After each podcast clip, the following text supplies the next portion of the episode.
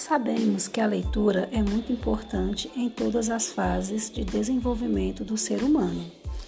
Desde muito pequeno, fazemos a leitura do mundo na forma visual. Mesmo antes de aprendermos a falar, já fazemos leitura visual. Depois, já maiorzinho, a criança se, se apropria da leitura de imagem e aí abre um leque de possibilidades e imaginação para eles. Portanto, a leitura e a literatura é muito importante no processo de desenvolvimento da criança.